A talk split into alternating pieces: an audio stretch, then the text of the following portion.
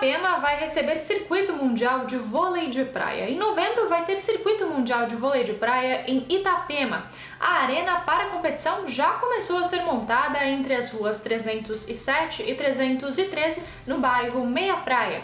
O local vai receber os jogos da quarta etapa do Circuito Brasileiro Open, segunda etapa do Sub-21 e a terceira etapa do Estadual Sicredi. Esta será a terceira vez que a cidade recebe a única etapa do circuito no Brasil.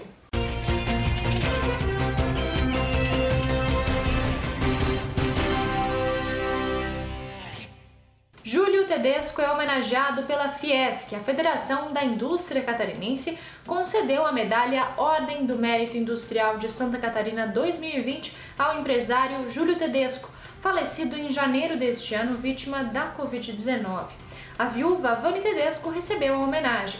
A premiação é um reconhecimento ao trabalho feito por Júlio frente à empresa Primo Tedesco, assim como aos investimentos no setor turístico. Operação da PF contra a distribuição de notas falsas. A Polícia Federal deflagrou nesta sexta-feira a Operação Mascada 2, com o objetivo de brecar o derrame e a circulação de notas falsas na região.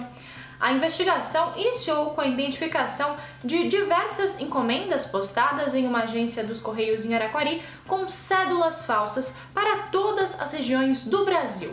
O responsável pelas postagens foi identificado e preso nesta sexta-feira. Esses foram alguns dos destaques desta sexta-feira aqui na região.